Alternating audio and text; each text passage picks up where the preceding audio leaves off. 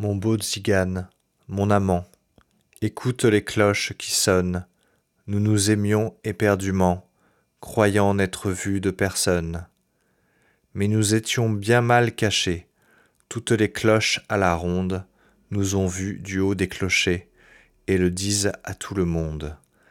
Demain, Cyprien et Henri, Marie, Ursule et Catherine, la boulangère et son mari, et puis Gertrude, ma cousine, souriront quand je passerai, je ne saurai plus où me mettre, tu seras loin, je pleurerai, j'en mourrai peut-être.